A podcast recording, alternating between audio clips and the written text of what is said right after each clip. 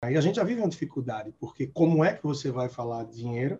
Não que uma pessoa que tem uma vida financeira organizada não possa passar por alguma situação mais desafiadora ou que leve a reflexões de mudança.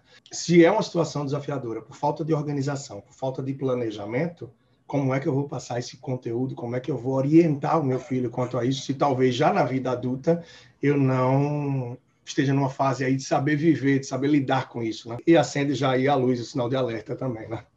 Claro, porque o ideal, o, o melhor dos mundos seria que os pais se organizassem em relação à grana e então tratassem do assunto com as crias. Esse era o melhor dos mundos. Mas não é assim que acontece. Né? A maior parte da população brasileira tem muitas dificuldades para se organizar em relação ao dinheiro.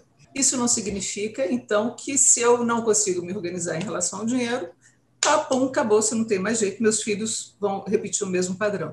Ah, muito pelo contrário, o fato dos pais serem capazes de dizer aos filhos: olha, eu, eu não aprendi a me organizar, eu não sei, mas eu gostaria que com vocês fosse diferente.